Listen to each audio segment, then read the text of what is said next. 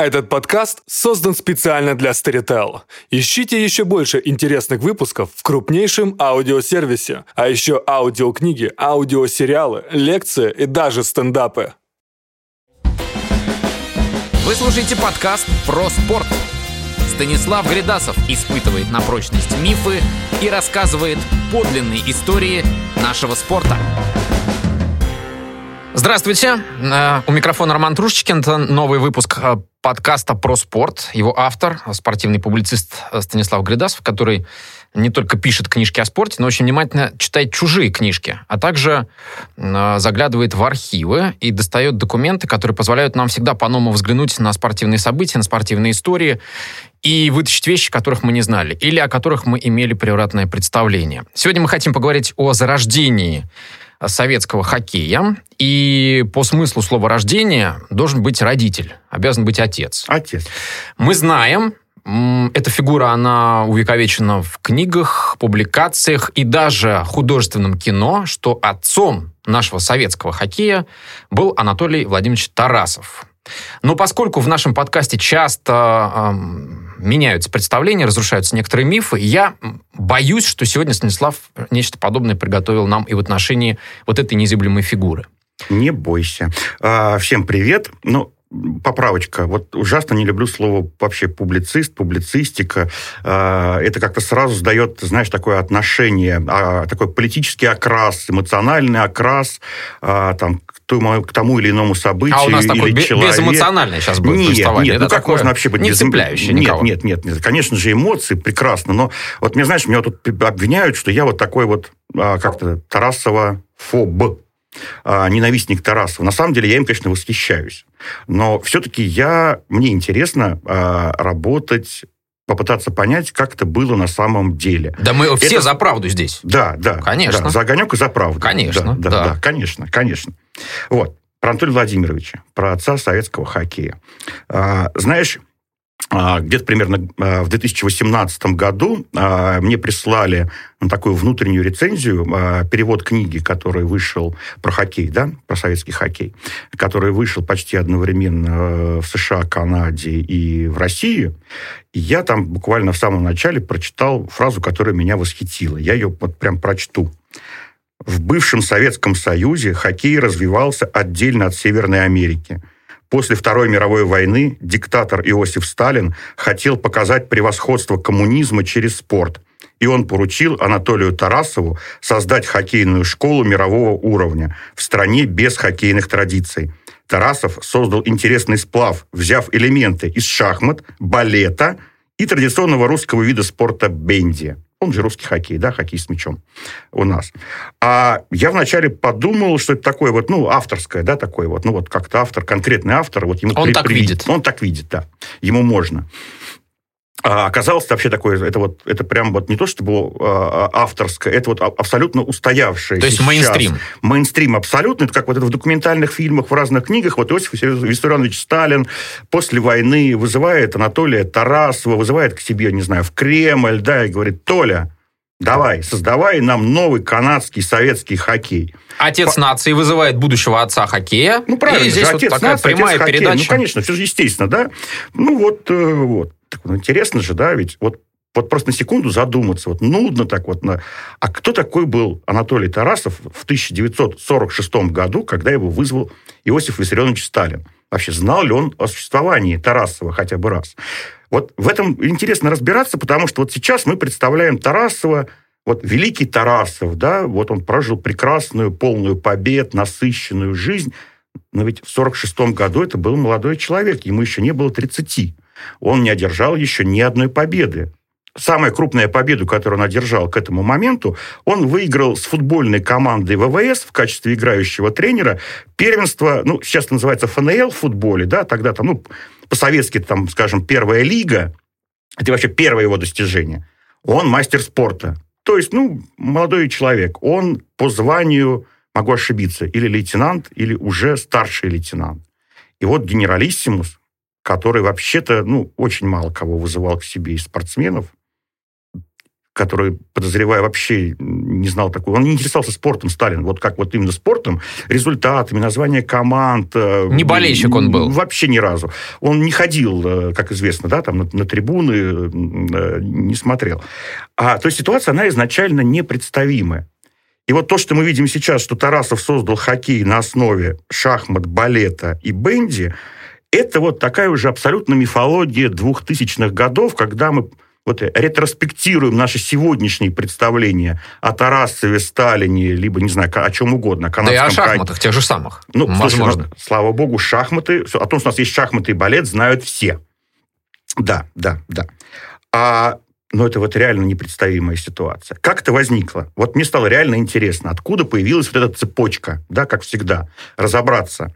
А вот 46-й год. А, кстати, еще один прекрасный миф. Ведь а, когда Тарасов вышел от папы Иосифа, да, он встретился с сыном, с Васей, и они создали команду ВВС. Ну, как известно, да, Вася Сталин, большой меценат спорта, пьяница, вот они с Тарасовым создали команду ВВС, да, и хоккей заодно, там еще что-то.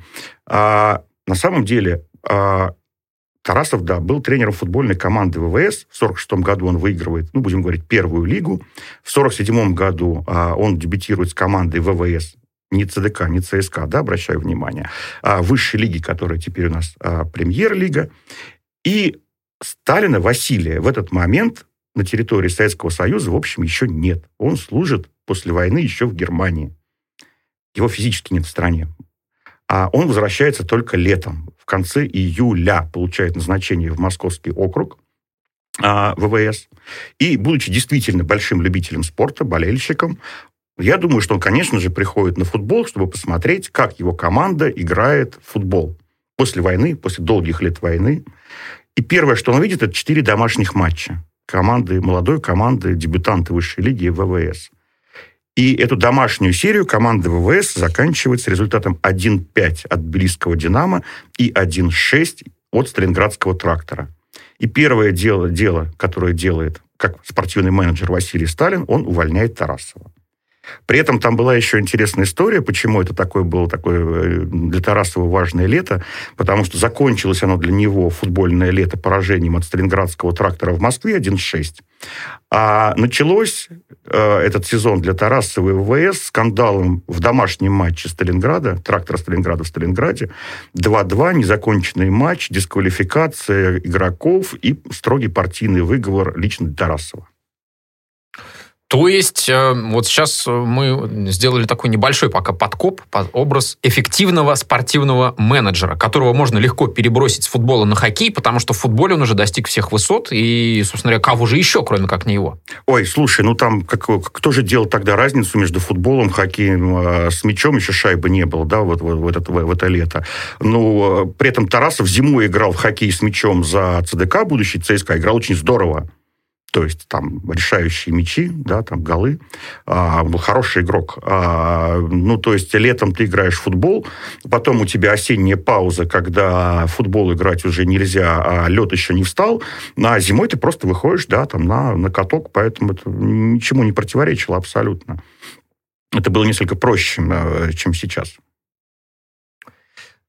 И Тарасов а, не удел.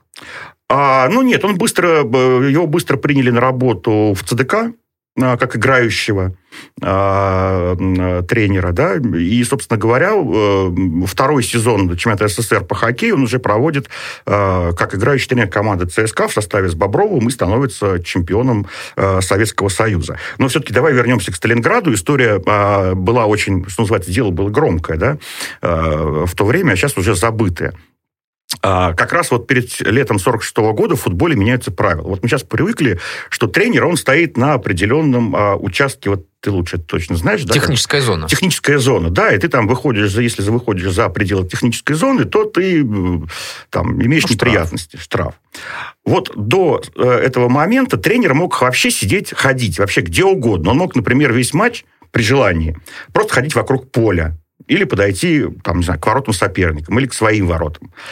И вот принимают новые правила, которые впервые ограничивают а, перемещение тренера вдоль футбольного поля. Тарасов либо про это забывает, а, либо просто матч такой нервный, что он становится за воротами и вступает в прямые перепалки с игроками соперников. А к этому моменту, а это Сталинград, да, это послевоенный город, к этому моменту э, ВВС ведет 2-1. На 83-й минуте защитник ВВС Борис Кулагин, в будущем известный хоккейный тренер Борис Павлович Кулагин, срезает мяч в собственные ворота 2-2. Тарасов вступает в перепалку э, с игроками соперников, э, с директором стадиона Сталинградского. Все это заканчивается массовой дракой, э, милицией. Болельщики бросают камни на поле. Игра прерывается. По одной из, не знаю, это легенда, версия, или так и было, Кулагин какой-то дрын какой-то там оторвал и отмахивался им а, от игроков волгоградцев. В общем, было такое реальное массовое побоище. Вот на этом фоне а, Тарасова увольняют э, с этими результатами и, и по партийной линии, и по игровой, его увольняют из ВВС, и он, собственно говоря, возвращается в ЦДК, в котором он и был до, до войны, как игрок как футболист, как хоккеист с мячом.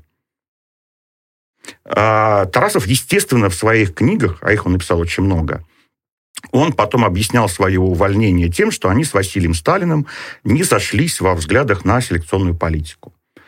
Ну, то есть Тарасов, по его версии, настаивал на том, что команду нужно растить э, на базе своих молодых, перспективных футболистов.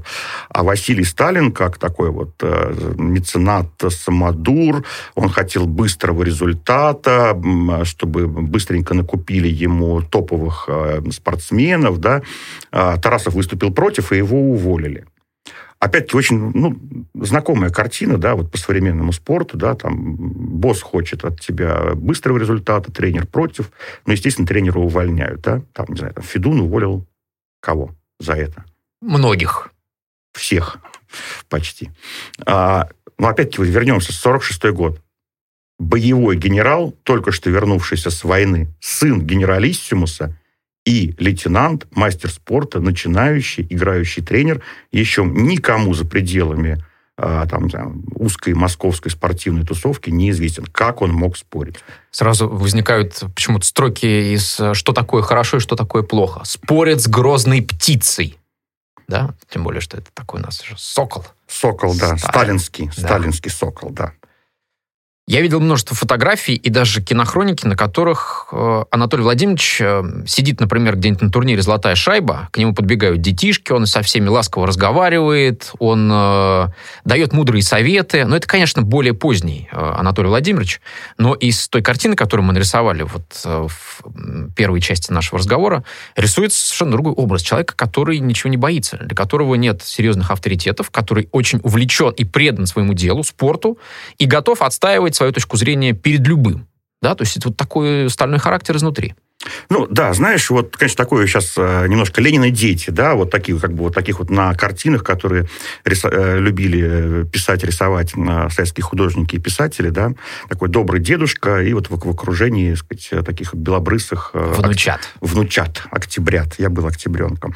Ты знаешь, вот для позднего Тарасова ну, э, это про вот это не ирония, ты знаешь, это вот, вот тоже немножечко недооценивают. Я вот, когда еще, еще с одним таким известным достаточно американским исследователем советского спорта я переписывался и пытался объяснить ему, ну, вообще-то, конечно же, вот влияние Тарасова на то, что произошло в стране с хоккеем, вот на его вот на это увлечение, да, это на массовое, на рождение детского хоккея, где лично Тарасов мотался по всей стране на там региональные соревнования, лично беседовал. Это все правда было. Это абсолютная правда. Я просто, я знаю это и по себе, потому что я, будучи маленьким саратовским мальчиком, видел, как Тарасов к нам в город приехал на золотую шайбу. Он встречался, он заходил к пацанам в раздевалку, он встречался с тренерами вот этих детских дворовых команд, проверял их конспекты, делал замечания. Это фантастически. Я когда рассказал это вот своему коллеге-американцу, он э, говорит, это вот примерно как бы, вот мне было бы 10 лет, и вот ко мне в мой десятитысячный городок приехал бы Скотти Боуман. Он был в шоке. Это у них-то невозможно. А Тарасов это реально делал. Поэтому, конечно, а, вот этот образ доброго дедушки мы воспринимаем, мы его как бы запечатлели вот из наших, из наших уже, да, а, таких вот поздних 70-х, 80-х годов э, понятно, ну какой где-то 46-47 года, да, там, ты молодой человек. И, конечно же, все-таки он, конечно же, он был пылкий. Он был эмоциональный, ну, конечно же, он всю жизнь был эмоциональный, да. Ну, даже вспомним такую известную историю уже 69-го года, уже, да, прославленный Тарасов, уже Тарасов победитель, который на глазах Брежнева уводит команду э, ЦСКА в матче с Спартаком, в решающем матче за чемпионство. Конечно же, был порывистый человек, да, эмоциональный, безусловно. И это э, то, что дает ему очевидный плюс, как человеку бесконечно увлеченному, преданному, фанатичному, да, хоккею, тому, что он служение, да, и такое высокое служение. И, конечно же, дает минус, потому что, ну, понятно, да, что его иногда заносит, да, в какие-то ситуации.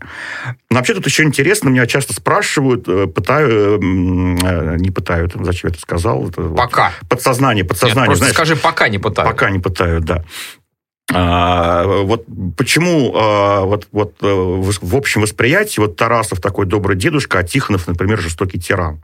Мне кажется, здесь Виктор Васильевич Тихонов, да, наш знаменитый хоккейный тренер, мне кажется, это такая очень простая вещь, потому что а, опять-таки разница в восприятии вот просто посчитаем, что в 1974 году Анатолий Владимирович Тарасов перестал тренировать, да, и после этого он все свои последующие а, годы жизни, а это еще был 21 год, до его смерти в 1995 году он посвятил а, хоккею, да, развитию хоккея массового, детского, а, ну, во-первых, ну, просто за эти 21 год он не произвел новых обиженных на него хоккеистов. Ну, известно, что ну, хоккеисты, они всегда обижаются на тренеров, особенно когда они заканчивают играть, да. Как правило, вот, вот, хоккеисты, футболисты, спортсмены, взрослые на сходе карьеры, у них, как правило, возникают какие-то трени э, с тренерами.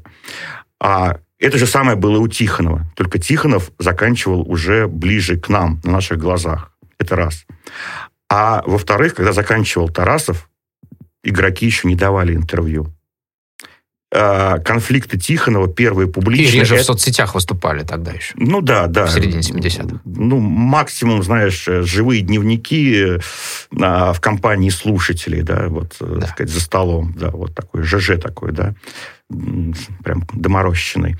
А Тихонов это вот, собственно говоря, да, перестройка гласность, да, вот это вот уже там письма Ларионова, скандалы, когда, когда уже стало можно. Поэтому просто вот тот массив, а, который выплеснули на Тихонова а, тренера, он просто объективно ближе к нам по времени, и он больше, чем то, что в свое время говорилось про Тарасова. То есть это скорее о времени, это скорее о журналистике, да, об эпохе, чем о разнице между двумя великими тренерами. Она, конечно, была, да, безусловно. Но вот в смысле, не знаю, там очень условной оценки тиранизма, но я не люблю это слово, да, но прям ну, совсем не точное, да. Ну, конечно же, Тарасов был все-таки достаточно жесткий человек, конечно же. Но мог такой жесткий человек себя в какой-то момент, опять же, в интересах дела своего поставить немножечко, ну, вот на одну планку с действительно великими, выдающимися деятелями, которые управляли государством, который мог э, ударить по столу, который может обратиться напрямую к э, лидеру нации и чего-то там требовать для себя писать письма, куда-то стучаться, идти, чтобы организовывать хоккейные процессы? Со слов Тарасова самого, да. А, например, вот у нас с тобой есть такой общий замечательный давний товарищ, коллега Сергей Арнольдович Микулик. А, не так давно с ним встречались. Он мне рассказывал, как он, Микулик, будучи еще молодым корреспондентом газеты «Советский спорт», был командирован на дачу к Тарасову в Загорянку написать большой текст к 70-летию патриарха ну, тогда его в Советском Союзе отцом не называли, да, там, патриарх чаще. А, Тарасов же был, умел быть невероятно обаятельным человеком, особенно в застолье таком широком русском застолье, поэтому Микулик в течение тех, не знаю, там, двух-трех часов, пока он у него брал интервью, раз семь спускался в погреб за э, новыми. Кадрасов очень любил, он сам, он сам собирал грибы, он там соленья, вот это вот все, да, там настойки на оливочки, вот. И Микулик, как молодой, это раз это был уже ну, пожилой человек, там, поэтому, естественно, Микулик бегал в погреб за продолжением. Вот. И как раз э, Тарасов ему рассказывал, что в 1951 году он написал письмо Сталину о том, что советских хоккеистов нужно допустить на зимнюю Олимпиаду 1952 года. Он попросил об этом личного вождя. Тут, конечно, я понимаю, сейчас вот очень такой вот, вот седая старина, да, вот как моя борода, только еще старше. А, уже, ну, просто вот надо, наверное, напомнить, что а, мы в олимпийское движение вступили только после войны, А, и в 1952 году на зимней Олимпиаде мы не участвовали как раз по решению Сталина. Мы дебютировали на зимней Олимпиаде только в 1956 году. Вот. А было ли это письмо на самом деле? Ну, ну как, как, как, знаешь, как, вот, э, как честный исследователь, честно сказать, не знаю. Ну, потому что нет документа, да. Вот если бы мы могли точно сказать, что вот прошли вообще все существующие архивы, все когда-то бывшие, сказать, входящие бумаги э, в аппарат, э, сказать, не знаю, Сталина, да, то, но, во-первых, не все бумаги, э, не, не все доступны, может быть, не все сохранились. Вот я эту бумагу не видел. Я видел другую бумагу, вот своими глазами в архиве. А, это действительно пишет Тарасов, а, но не в 51 году, а в 52 а, не один, а с тогдашним, ну, по современным говоря, президентом Федерации хоккея СССР а, Павлом Михайловичем Коротковым. Совершенно был такой замечательный, ныне забытый а, спортсмен и спортивный деятель. Пишут они не Сталину, а министру спорта тогдашнему Романову с просьбой допустить советскую хоккейную сборную к Олимпийским играм.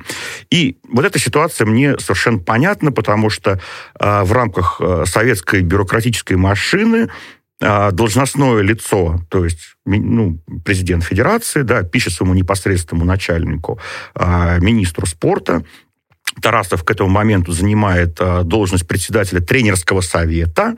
И вот, естественно, они пишут своему непосредственному начальнику. Дальше непосредственно начальник может доложить, передать это письмо уже в аппарат правительства, а правительство может передать это письмо уже Сталину. Вот так все-таки полагалось. Система работала именно так. А вот, кстати, любопытно, что было написано в этой бумаге? Каким образом они обосновывали просьбу? Мы готовы играть. Хоккеистов? Мы готовы, не про... мы готовы выступить достойно. Мы готовы не опозориться. Ну, я сейчас не своими словами, да, но это был, собственно говоря, принципиальный вопрос для того, чтобы выходить на международную арену. А мы должны были э, на уровне вот высших спортивных чиновников и главных тренеров обещать, что мы как минимум, ну, не обязательно вот 100% выиграем, да, но все-таки как минимум не опозоримся. Потому что вот, ну, как более известный случай, это наш дебют на летней Олимпиаде, да, 52 года, когда мы проиграли Югославам, наши футболисты, после чего а, последовали массовые увольнения, разгон команды, базовой команды сборной, а, расформирование ЦДК, именно потому, потому, что вот мы, собственно говоря, не обеспечили вот ту самую нужную победу, особенно в таком важном политическом противостоянии против Югославии Иосипа Брос Тито. Интересно, что все-таки вот здесь э, прослеживается какая-то смелость, которая есть у этих людей, которые готовы бросить вызов. Они еще толком-то не представляют себе, каким именно образом они готовы не проигрывать. Они же толком еще не знают свои силы на фоне иностранных соперников. Кроме того, Олимпийские игры это не только хоккей. И получается, что э, должен быть некий вал писем от, э, не знаю, биатлонистов, лыжников и ну, прочих. Биатлонистов прочих. еще не было. Хорошо, лыжников, да, которые точно совершенно могут гарантировать медали, если они поедут на Олимпийские зимние игры. Есть ли такие письма? Ты знаешь, э, Хоккеисты вот решили. Это, это, конечно, а, а, такая интересная большая тема. А, мы к ней прям вот еще прям, я думаю, отдельно-отдельно вернемся. Тогда, конечно же, вопрос стоял все-таки не о хоккеистах, потому что хоккей это всего-навсего одна золотая медаль в общей копилке. Принципиальный вопрос был о конькобежцах готовы ли конькобежцы принести нам нужное количество золотых медалей, чтобы обеспечить либо первое место в общем зачете, ну, желательно первое, конечно. А, и к тому моменту правительство э, очень внимательно отслеживало все международные результаты наших спортсменов в сопоставлении с международными спортсменами, и была очень серьезная аналитическая работа, готовы ли мы, сколько в каждой конкретной дисциплине принести этих самых медалей Родине. И когда поняли, что мы еще не готовы в 1952 году, э, решили туда не ехать. И вопрос хоккея в данном контексте, он не был принципиальным прям совсем. Итак, Антоний Владимирович Тарасов, пускай даже как один из авторов обращения к высшему руководству страны, хочет, чтобы наш хоккей и в более широком смысле наш спорт был представлен на международной арене, чтобы мы участвовали в Олимпийских играх. Ему хочется соревноваться с э, лучшими представителями зарубежных спортивных школ. Но так ведь и получилось в итоге, что Тарасов и стал тем самым первым советским хоккейным деятелем, которого стали воспринимать всерьез э, за океаном, о котором знают, в принципе, за океане. Разве нет? Да, а других, э, вот до Тарасова, по большому счету, они не знают никого. После Тарасова, по большому счету, они знают Тихонова, если брать советский период. А, это вот тоже очень такая понятная человеческая история, вот если ее разобрать вот там не с точки такого общего взгляда, там, 20 лет туда, 20 лет сюда, а как, как вот мне нравится рассматривать с точки зрения конкретных обстоятельств а, в конкретный отрезок времени очень понятно. Вот мы, э, когда рассказывали про зарождение термина «красная машина», немножко рассказывали про победу, нашу первую победу на чемпионате мира 54 года, когда мы победили канадцев, да, на Олимпиаде 56 года, когда мы победили канадцев, да, и напомню, что в тот момент Тарасова в сборной не было. Главным тренером сборной был Аркадий Иванович Чернышов, а его помощником Владимир Кузьмич Егоров из «Крыльев Советов». И Тарасова в тот момент канадцы не знают вообще. Совсем. Но вот именно после победы 1956 года, когда канадцы решают, что они должны познакомиться с нами поближе, а происходит такое событие, что а, после поражения на московском чемпионате мира 1957 года снимают с должности Чернышова и назначают главным тренером Анатолия Владимировича Тарасова в 1957 году. Собственно говоря, Тарасов был главным тренером сборной за всю историю. Всего три года. И вот именно на эти три года приходят такие события подряд. Декабрь 1957 года советская сборная впервые приезжает в Канаду на турне, сейчас бы сказали суперсерия, на 8 матчей, путешествует по разным городам, впервые попадает э, в, такой, в близкое внимание канадской прессы, телевидения, там, радио, газетчиков и так далее. Они видят кого? Тарасова. Да? То вот есть он, он приехал Тарасов. Снял сливки буквально, да? Он интерес к советскому хоккею был там подогрет немножко Совершенно другими людьми, верно, да. И, тут и вот бабах. Бабах, вот он приезжает. Кто главный тренер? Тарасов. Причем он поехал в Канаду, тогда ведь не было бы штабов, да, там по пять человек. Тогда даже второго тренера э, он был, но в Канаду он не поехал, второй тренер, потому что в это время второй тренер с другой, второй сборной э, э поехал играть в Англию с английскими хоккейными профессионалами. А потом ответный визит. Канадцы впервые приезжают в СССР. Это ноябрь 1958 года на серию матчей команды Киловна. Кто главный тренер? Тарасов. Потом впервые приезжают американцы в Москву. Главный тренер Тарасов. Наши приезжают играть в США. Главный тренер Тарасов. 60-й год. 50, сезон 59-60. Олимпиада впервые на этом этапе, да, ну, на этапе, когда существует сборная СССР по хоккею, проходит в Северной Америке, в США, в Сквовелле. Наша сборная приезжает, правда, занимает только третье место, после чего, собственно говоря, Тарасова уволили. Но, опять-таки, главный тренер сборной в этот момент Тарасов. И, собственно, первое, кого они, канадцы, видят, не где-то там далеко, да, там отдельный корреспондент прилетел через океан, э, двое суток добирался на перекладных до Москвы и написал пару заметок, откуда они, собственно говоря, вот они впервые его видят. И тут еще один такой интересный момент. А, как раз когда сборная СССР приезжает в США на Олимпиаду, перед этим она, естественно, играет ну, акклиматизация, да, нужно вкатиться, провести некоторое количество товарищеских матчей. В этот момент э, в Северной Америке работают два молодых перспективных, таких заинтересованных, таких ищущих, а, никому еще неизвестных, по сути, тренера. Это Скотти Боуман а, и Фред Шира. Это, ну, так, если вот совсем грубо, две ключевые фигуры для хоккея 70-х, ну, Боуман и позже, 80-е и 90-е. То есть Боуман, это, конечно, великий Монреаль Канаденс, Широ, а, это, это Филадельфия Флайерс 70-х, а, и вот эти два молодых человека, которые, естественно, этой волне интереса и к советскому хоккею, и вообще глобально к Советскому Союзу, потому что именно в этот период, 57 61, 62, это максимальный интерес Северной Америки вообще к советскому спорту. А когда советские спортсмены попадают на обложки крупнейших журналов США и спортивных, и политических, когда репортеры приезжают в нашу страну изучать, как у нас дети занимаются физкультурой, как они учат математику, вот на этом волне интереса два молодых человека, естественно, их очень интересует, что такое советская сборная. И первое, кого они видят, Анатолий Тарасов. Отсюда рождается еще один миф о Тарасове, на учебниках которых выросло несколько поколений тренеров Национальной хоккейной лиги. Но это немножко такая, чуть тема такая, чуть дальше. Итак, Анатолий Владимирович очень э, выгодно, вовремя встает в нужную точку в нужное время. И этой точкой становится, собственно говоря, витрина э, советского спорта, который в тот момент на подъеме. Действительно, были серии встреч с американскими и канадскими хоккеистами. Интерес возникает, естественно, и с той стороны. И Анатолий Владимирович, судя по всему, готов его удовлетворять. Он ни от кого не прячется, а наоборот, идет навстречу тем, кто э, интересуется его методами работы. Конечно.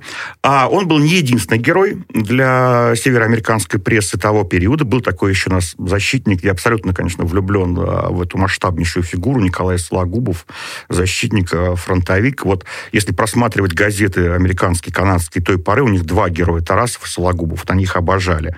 Сологубов, а, конечно же, не знал ни одного иностранного языка, но у него было такое преимущество. Во-первых, он все время улыбался, что очень нравилось э, всем фотокорреспондентам.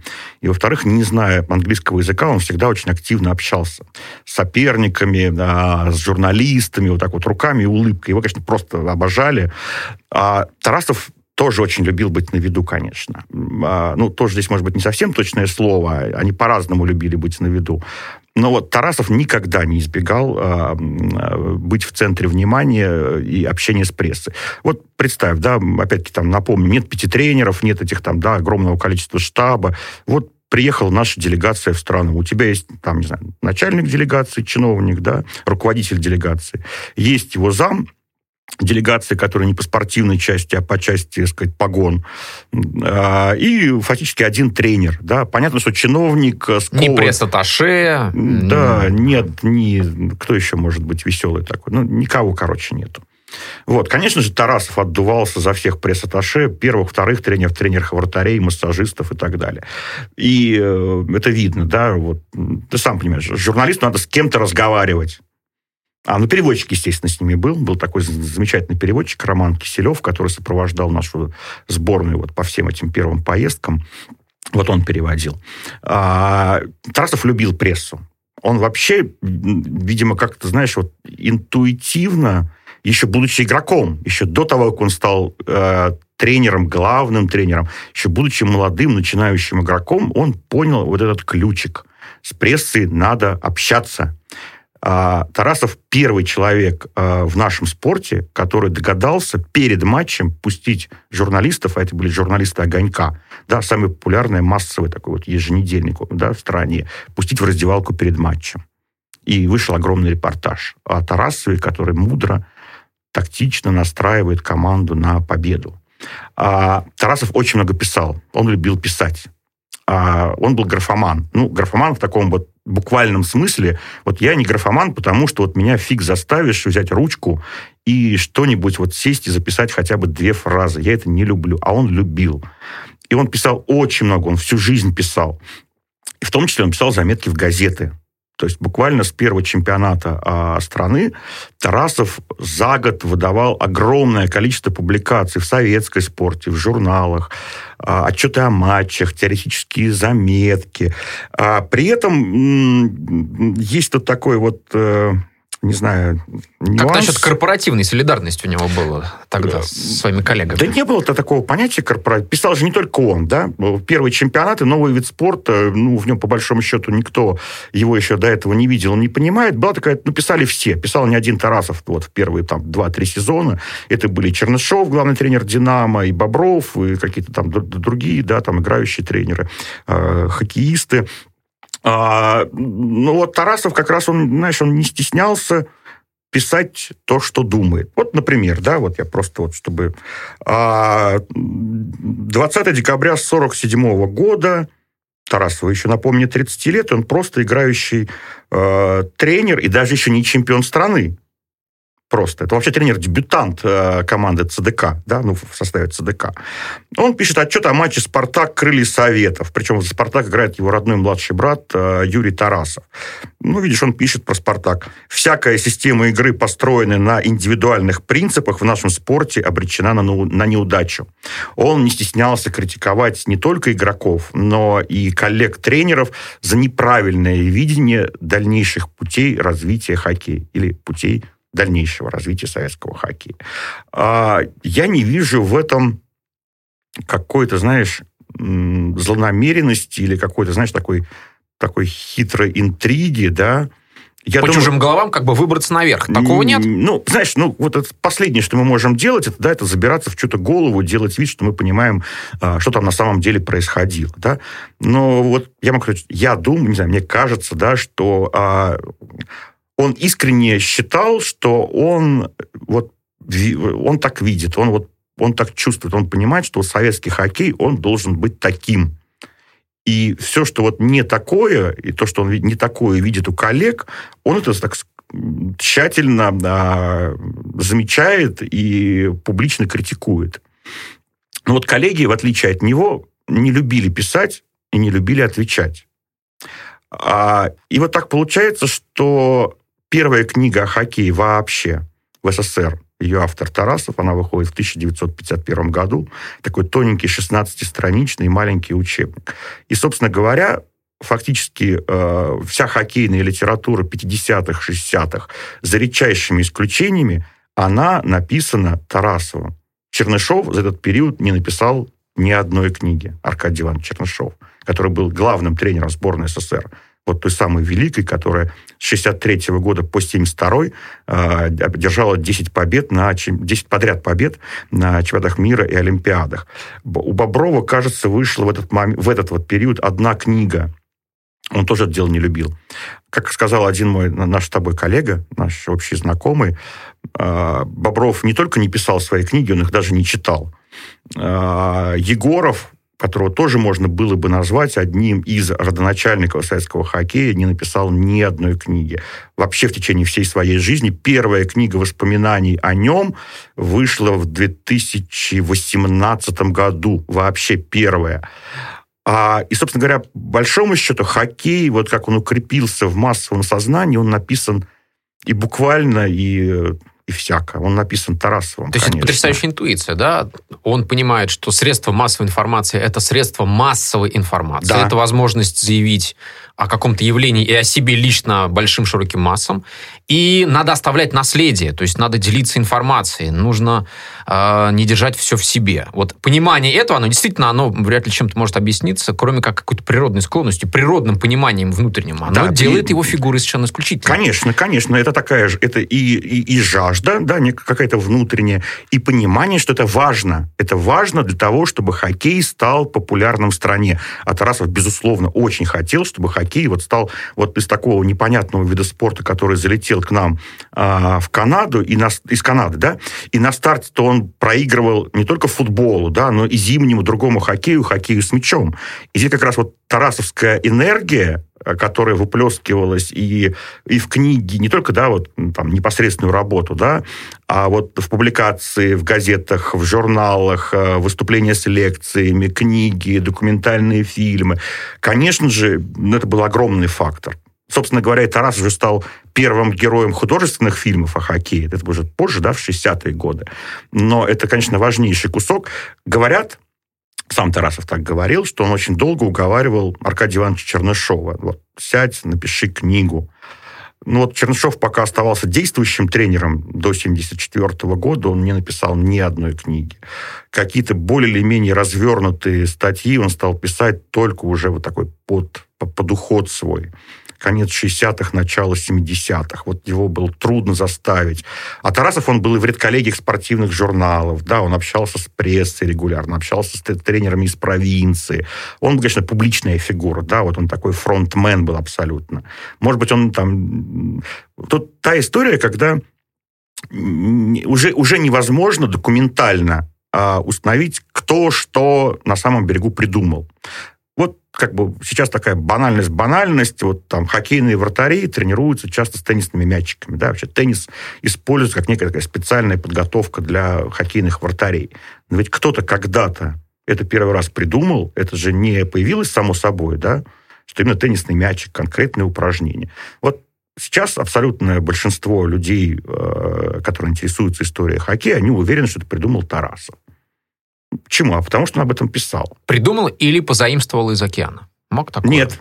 Нет, это появилось до того, как мы вообще в принципе узнали, как там что происходит. Мы там еще не были. А нет видео. а, не знаю, нет интернета, да, там, да ничего нет, у нас нет, у нас нет корреспондентов, которые ходят на хоккей в НХЛ, там, и что-то там передают, у нас нет, просто нет информации никакой. У нас хоккей самопридуманный, у нас хоккей построен на нашей вот именно внутренней энергии, внутренней фантазии. А, ну вот, например, а, Владимир Кузьмич Егоров, а, очень важная фигура в истории, на самом деле, первых 15 лет советского хоккея. Он при этом был хорошим теннисистом.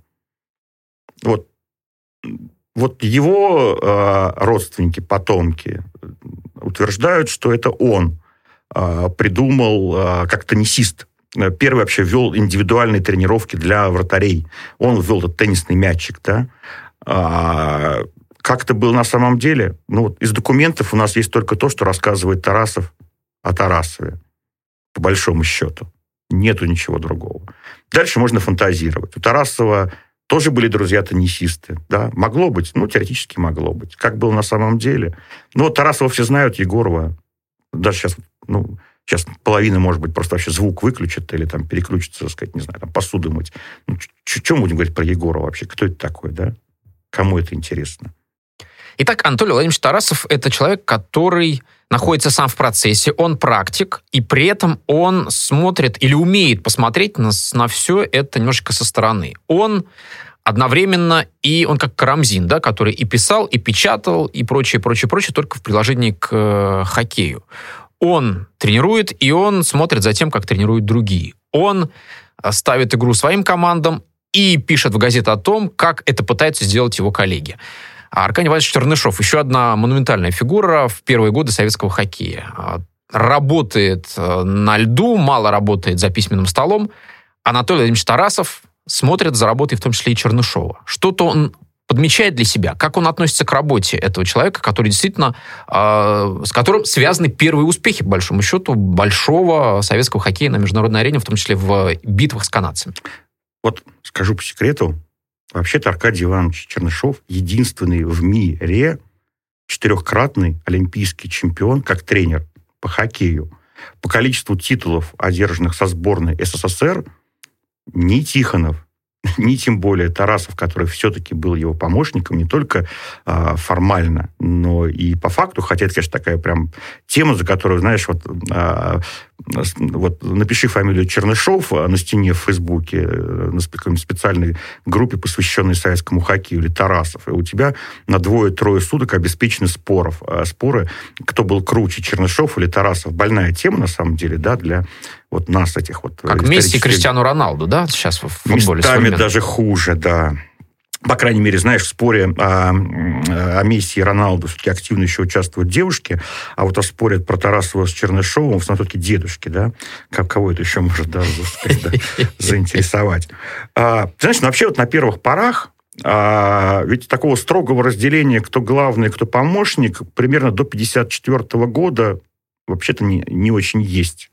Поскольку вот так получилось, что я просмотрел все оставшиеся э, документы Министерства спорта, Федерации хоккея России, оставшиеся, которые остались, сохранились, да, до наших дней, там как бы четко э, формируется такой триумвират э, Чернышов, Тарасов и тот самый Владимир Кузьмич Егоров. Очень часто без всякого разделения, кто главный, там, кто второй, третий. Нет. Они работают втроем ты сам понимаешь, когда там три человека там на протяжении 6-7 лет и соперничают, и вместе работают. Опять-таки, это сейчас у каждого свой лед, да, там свои сборы, тогда, ну, лед один, по сути, на всех, да, там, гостиница одна на всех. То есть вот это вот творческое варево, там, кто из них в каком разговоре первый, что у кого подсмотрел, увидел, придумал, ну, вообще, наверное, даже бессмысленно это разделять, да. Этот триумвират существует практически там с некоторыми различиями до 1960 60 -го года. А и вот только после этого уже как-то вот... Э, Егоров вообще в этом смысле, например, он тоже писал до момента, когда его отстранили со всех э, постов. Например, за все тактические публикации в прессе, разбор игр канадцев, там вот эти схемы, так сказать, входа в зону, э, отвечал Егоров вот эти все базовые публикации про канадцев, на самом деле, егоровские. И, например, э, в первом учебнике хоккея с шайбы, который написал пять человек на самом деле, это был ой, по-моему, 53-й год он первый вышел. Э, собственно, главу «Тактика» писал именно Егоров. Мог Тарасов для того, чтобы обозначить свое какое-то первенство, открыто критиковать и принижать достоинство Чернышова. Мог он э, делать так, чтобы Чернышов был на периферии, а на виду был Тарасов? И в чем это могло проявляться? Вот сейчас скажу «да», и это будет а, не совсем честно, да. А, я не знаю, что было у человека в голове. Да никто не знает, да. Там даже самые близкие люди, да, а, жена, дети, самые близкие друзья, ну, если строго говорить, то вот в работе исследователя чаще всего не бывает э, самых недостоверных источников, чем рассказы жены детей о своих родителях. Ну, как такой прям вот, вот с максимальной осторожностью нужно к этому относиться. Я могу судить только по факту, не додумывая, что было в голове. А я ради интереса взял и прочитал все публикации Тарасова, который он писал, начиная с 1956 года, с Олимпиады 56 года, по Олимпиаду 50, ой, простите, Олимпиаду 60 -го года, а, который он писал в прессе по итогам каждого крупного международного турнира для сборной СССР. я могу говорить строго только об этом. Там прослеживается невероятно четкая линия. Это любой, как это правильно называется, текстолог, вот кто анализирует тексты, как называется эта умная профессия? А, просто внимательный читатель, давай так. Давай, назовем. хорошо, давай. Вот мы внимательные читатели. Вот проходит Олимпиада 1956 года. Первая зимняя Олимпиада для сборной СССР. И мы побеждаем, мы выигрываем у канадцев. Это вообще фантастика, да? Что пишет Тарасов? Тарасов пишет большую статью, называется «Два направления» а, в журнале «Физкультура и спорт». В этой статье я вот специально посчитал. Главный тренер сборной СССР Аркадий Иванович Чернышов в этой статье не упомянут ни разу. Второй тренер сборной Это тренер СССР... победитель Олимпийских игр? Да, да. Ни разу? Ни разу. А зачем, собственно? Второй тренер не упомянут ни разу. Это Егоров. Это Егоров. А вообще работа тренерского штаба, да, вот они что-то придумали, нашли, там, правильно решили. Ни разу. Зато очень много конкретных буквальных описаний, как прекрасно играли наши хоккеисты. Но про тренеров в этой статье, наших тренеров, не говорится вообще ничего. Вот, ну, например, такой прием, да. Попытка обыграть советских хоккеистов силовыми приемами не удалась. Ну, сама по себе, да, вот не удалась. Не кто-то поработал, да, там, над тактикой канадцев, как им противостоять, она сама по себе не удалась, да. Или теперь советские хоккеисты навязывают противнику свою тактику. Хоккеисты навязывают канадцам тактику. Кто ее придумал, эту тактику? Кто ее разрабатывал? Об этом в статье ни слова. Нет вообще. Ну вот. Следующий год, 57-й. Сборная СССР проигрывает чемпионат мира 57 -го года. По советским временам в Москве. Позор, позор. Да, в Москве проиграли. Тренер Но, тот же Чернышов. Тренер тот же Чернышов. Ну, ну, тут есть такая, как бы, мелкие спортивные подробности, как то, что мы... Тогда было три тройки нападений, да, то есть не четыре, как сейчас, а всего три. К московскому чемпионату мира мы, у нас, мы лишаемся двух своих ведущих троек, то есть слаженности, да, у нас начинает стареть первое поколение, а, вот первое поколение советских хоккеистов. У нас мы не имеем вот две ведущие тройки, которые выиграли Олимпиаду 56, в 57 году их еще уже нету. А, и у нас по ходу чемпионата в Москве получает травму вообще наш безусловный лидер-чемпион, это Всеволод Бобров. Он не играет решающие матчи. И, собственно говоря, чемпионат мира мы проигрываем одной шайбой в концовке матча со шведами, с которыми мы играем в ничью 4-4. Одна шайбочка туда-сюда, да, ну вот в спорте. То так... есть мы даже не проиграли, собственно говоря, этот ну матч. Ну да, да, да. Ну вот одна шайба в концовке, да, решила вот исход золотых медалей. Что пишет Тарасов? Была знаменитая статья в журнале «Спортивные игры» называлась «Когда улеглись страсти». Вот я тебе цитирую. При Чернышове, да, вот мы помним, да, в 56 году Чернышов не упомянут ни разу в победном чемпионате. При Чернышове в сборную проникли враги нашего спорта осторожность и пассивность, а теория ноль в свои ворота не отвечает требованиям наступательной тактики, понижает атакующий порыв нашей молодежи, ограничивает и обедняет возможности игроков. Огромная, разгромная статья, я не говорю вследствие которой, но после которой Чернышов из сборной увольняется, а его место занимает Тарасов. Не вследствие того, да, а после того. Я сейчас не настаиваю на том, что Тарас... Статья Просто Тарас... последовательность событий. Да, да, она такая была. Подготовка команды велась не совсем верно, пишет Тарасов, да, то есть ошибки в тактике. Ошибки в селекции. В сборную были включены игроки, которые по уровню своего мастерства либо по физической подготовленности вряд ли заслуживали это. Правда, есть и достижения. Тройка молодых нападающих, они случайно играют за Тарасовский ЦСКА. Локтев, Александров, Черепанов. Хорошо зарекомендовала себя на чемпионате мира. Но тренеры неправильно использовали эту тройку в сборной.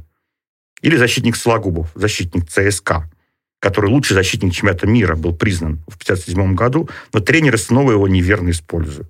Вратарь Пучков, вратарь ЦСКА. Ухудшение игры Пучкова произошло сборной на чемпионате мира. К сожалению, мимо внимания тренеров. То, что в 1956 году была абсолютная заслуга хоккеистов, да, теперь это вина тренеров. Это очень четко видно. Это можно было бы, знаешь, списать на вот такие вот такой вот перевал какой-то, да, 56-57, да. Но эта линия очень четко прослеживается и в 58 году, когда Тарасов сам едет на чемпионат мира первый раз как главный тренер, уже без Чернышова, но с Егоровым, и проигрывает его. Потом едет на чемпионат мира 59 года, снова без Чернышова, но с Егоровым, и проигрывает его как главный тренер. Потом едет на Олимпиаду 60-го года в Сквовейле в США и занимает только третье место. И там он же сам по итогам этих чемпионатов снова сам уже только про себя а Чернышов не пишет об этом каждый год? Была да? одна статья, но такая, знаешь, э, коротенькая и без, э, вот знаешь, вот без этого там враги советского хоккея. Вот да? это слово, которое встречается в тексте 57 года, оно, конечно, цепляет. Так. Цепляет. Ну, не знаю, может быть, я додумываю, я не жил в 57 году прям совсем. Но мне кажется, вот еще только-только а, вот Хрущев разоблачил культ личности, да да, вообще-то, ну, как бы слово «враг», да, там, чего-то советского, оно в 57 году для этого поколения... Да еще 12 лет назад только война закончилась, да? Да, слушай, Сталин умер 4 года назад. Не, не просто мягко эмоционально окрашено э, в каком-то э, полемическом запале либо запальчивости. Слово, ну, оно, конечно, уже ничем не грозит, да, безусловно, никакими карами, да, там никто никого там не, не посадит. Ну, не знаю, неприятное слово ну, после 58 года Тарасов теперь оценивает э, сам свои э, ошибки, достижения во время чемпионата мира, которые мы проиграли канадцы. Надо сказать, проиграли очень сильной команде, реально. Это была команда, которую канадцы собирали в течение всего года специально, чтобы обыграть нас по совершенно новым для канадцев правилам формирования сборной. То есть в этом поражении нет ничего ну, какого-то, знаешь, зазорного, обидного. Это реально была очень сильная команда, и мы действительно выглядели очень достойно на том чемпионате мира, и действительно у нас идет смена поколений, и ни в коем случае, ну, ни, ни в чем вот вообще кто я такой, чтобы обвинять тренеров там, да, и там разбирать их игру. Я разбираю только тексты, да, вот, факты. И в тексте, собственно говоря, Тарасов э, пишет, кто, вообще, кто виноват вообще вот в ничьей. Вот, вот, вот с Чехами мы сыграли 4-4. Игроки, Защитник Трегубов замешкался. Нападающий Копылов попал в штангу. В игре же наших хоккеистов сказывается старая болезнь, неумение завершать атаки. А потом мы побеждаем американцев 4-1 на том чемпионате мира. Так вот, мы решили тактически перестроиться. Мы, тренеры, да? Пропустили только одну шайбу. Почему? Из-за грубой ошибки защитника Сидоренкова. И это проходит по оценке всех э, раз, по разбору да, каждого матча, вплоть до решающего поражения от канадцев 2-4. И главный вывод – ну что, поражение. Ну, были мы в 57 году, да, там на тоненького проиграли э, одну шайбочку, в Кан... даже не проиграли, 4-4 сыграли, да, со шведами. Канадцев, правда, не было, но вот так вот. Тут 2-4 проиграли канадцам, очень сильным. И Тарасов пишет, советских хоккеистов поздравляли с великолепной игрой ну, сторонние наблюдатели, да, иностранные тренеры. Высокую оценку дала и печать. Специалисты говорили много лестного о нашей новой тактике, высокой игровой культуре. А матч все же был проигран. Почему? Ошибки игроков. Слабо играли Хлыстов, Гуршев, Александров. Защитники в борьбе один на один не справлялись с агрессивно действующими нападающими канадцев. Ну и так далее. Да, не, не буду утомлять. ну, я не хочу, да, вот честно, не хочу давать никаких оценок. Э, вот что это было? Искренность, а, интрига, по, по чуть-чуть, от, понемножку э, от всего. Ну, я точно скажу, что это был Тарасов. Это был абсолютно естественный э, Тарасов, который он... Вот каким он вырастал. А Тарасов вырастал вместе с нашим советским хоккеем, да. Хоккей во многом наш советский вырос благодаря Тарасову, да, и Тарасов, естественно, все-таки вырос во многом нашему советскому хоккею тех людей, которые вместе с ним, одновременно с ним работали. Итак, э, есть естественные процессы, есть действительно возможность уйти от какого-то черно-белого сознания, посмотреть на развитие истории советского спорта не как на историю героев и антигероев, а углубиться, может быть, в изучение документов, увидеть а, оттенки, такие какие-то переходные тона и прочее, прочее. И в таком случае становится все не очень красивым, потому что яркие фигуры, а, которые воплощают в себе или хорошее, или плохое, растворяются, становятся обычными людьми, у которых были и хорошие, и плохие проявления, и более того, растворяются в группе других товарищей, которые во всем этом тоже участвовали. И все не сводится к борьбе двух людей, например, да, в а, каком-то деле. И, кроме того, появляется массив документов, в которые просто некоторым трудно нырять. Но он существует. Да, он существует, но, ну, да, вот, например, мы говорили в самом начале, да, про Олимпиаду, да, там писал ли Тарасов лично Иосифу Виссарионовичу Сталину. Ну, например, вот есть э, там достаточно давно уже изданный труд, это 600-страничный сборник документов, переписки чиновников разного ранга о том, как и почему мы участвуем, либо не участвуем в Олимпийских играх 1952 года. Ну, кто это будет читать, когда вот есть красивая застольная история, да, там, подогурчик, э, там, Сталин... Подгребочек. Подгребочек Сталин написал вождю, да. Вообще, знаешь, я обожаю эту фразу. Не так все однозначно. Знаешь, как будто вот вообще мир такой однозначный, а так вот, ну, да, наверное, в людях есть что-то хорошее и что-то плохое. Не так все однозначно. Не знаю, мне почему-то, мне кажется, знаешь, э, разве человек делается скучнее, если рассматривать его во всей красоте его многообразия.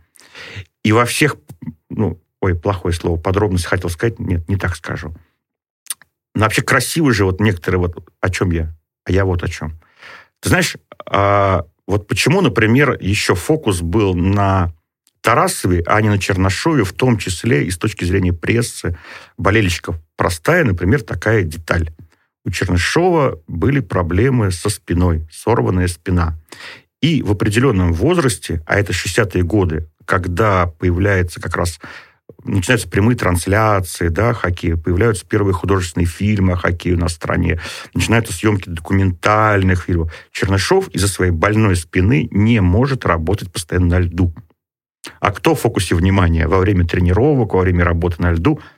Тарасов, Чернышов работает больше кабинетно, больше работает на лавке во время матчей, да. Он э, просто по природе своей, он более сдержанный человек, они как-то в этом смысле очень, на самом деле, прекрасно друг друга дополняли. А, вот э, Чернышов, а, когда Тарасова заносила, вот в силу его артистизма, эмоций, да, а, Чернышов рядом был гораздо более спокойнее и сдержаннее. Или как раз ты знаешь, спокойный человек, если вдруг начинает говорить жестко, это производит гораздо более сильное впечатление, чем если на тебя постоянно ругают, да. Поэтому это была прекрасная, конечно, пара и в профессиональном смысле, да, и таком узкохоккейном, и с точки зрения совмещения вот такого психологического воздействия. Но вот именно в этом фокусе, да, вот на льду, в этих софитах э, оказывается Тарасов.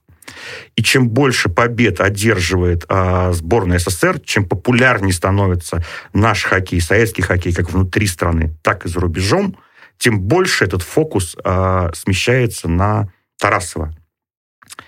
И э, как раз все главные книги у нас в стране написаны Тарасовым в 60-е, но и Тарасов первый советский хоккейный тренер, который начинает издаваться за рубежом на английском языке, начиная с 69 года, на шведском языке, который дает не только большие программные интервью, но еще и пишет книги, методические книги, которые с определенного момента, собственно говоря, откуда взялось отец советского хоккея.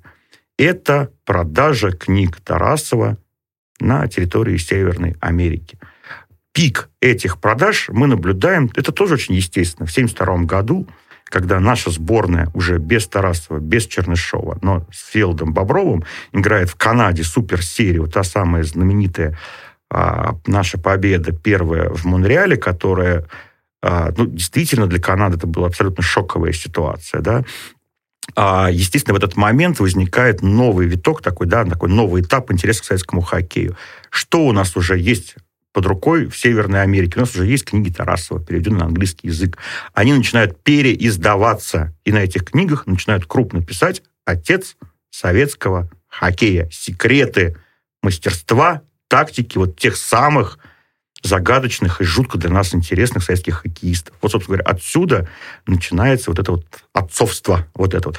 Для Советского Союза, конечно, понимаешь, там даже в конце, даже в начале 70-х, когда живы, собственно говоря, все свидетели, да, то есть вот те люди, которые стояли у истоков советского хоккея, конечно же, у нас эта фраза про отца, ну, была такая как бы анекдотической. Ну, ну как бы, да и сам Тарасов так про себя не говорил, ну, вот рядом с тобой вот, ну, все живы, ну, как ты им в лицо скажешь, что вас не было, да? Или, как говорил э, позже, гораздо позже, Виктор Васильевич Тихонов, книги нужно писать тогда, когда все твои конкуренты уже умерли. Сам это не реализовал, вот, но фраза очень понятная в контексте, чье впечатление остается, да, вот последним, как у Штирлица. Итак, э, Тарасов один из плеяды, действительно, создателей советского хоккея. Мы здесь знаем, что есть и другие. Были другие люди, которые внесли огромный вклад в становление игры. Но Антон Владимирович схватил э, вещи первым, которые, может быть, были недоступны его современникам. Это умение делиться информацией, умение себя презентовать. В этом ему помогали, очевидно. Не только люди отдельные, но, наверное, какие-то события, которые случались вокруг него. В частности, события 1974 года, а, который становится решающим аргументом в спорах, кто же все-таки главнее всех был в э, советском хоккее. Это даже не аргумент, это такая даже это козырь. дубина. Это просто дубина, которой, ну, по идее, должно сноситься вообще все, все остальное. Все остальное болтовня, а это вот, знаешь, вот непреложный факт. Окончательная бумажка, потому что в 1974 году Тарасова включает первым из советских тренеров, игроков, деятелей хоккея в зал хоккейной славы. Он первый, задолго до того, как признают всех остальных. И вот против этого аргумента сами канадцы, родоначальники игры, признали величие Тараса. Вот что против этого, ну, ничего не скажешь, да? Ну, за исключением, как всегда, таких мелких, интересных деталей. Вот я очень уважаю, это я не иронизирую, я очень уважаю североамериканскую шире даже, англоязычную школу документалистики. Очень уважаю, это правда. Она во многом, ну, вообще, на мой взгляд, вообще как бы одни из сильнейших книг по истории советского хоккея, футбола, самых подробных, самых тщательных, самой интересной проработкой и репортерской, и исследовательской, архивной, они написаны в США и Великобритании. Это, к сожалению, факт. А, но при этом вы все равно должны понимать, что такое зал хоккейной славы. Хотя он как бы и зал хоккейной славы типа всего хоккея мирового, но все-таки это зал в Торонто, это зал канадский, это, это выбор, который делают определенные люди по определенным правилам. Так вот, к 1974 году все-таки очень многие э, журналисты, это факт, они канадские, они еще не знают, что э, Чернышов был главным тренером сборной, Тарасов помощником. Это раз – либо некоторые считают, что Чернышов это такой, знаешь, человек, который открывает для такой администратор, который открывает дверцу, знаешь, там, хоккеистов туда-сюда, впустить, выпустить.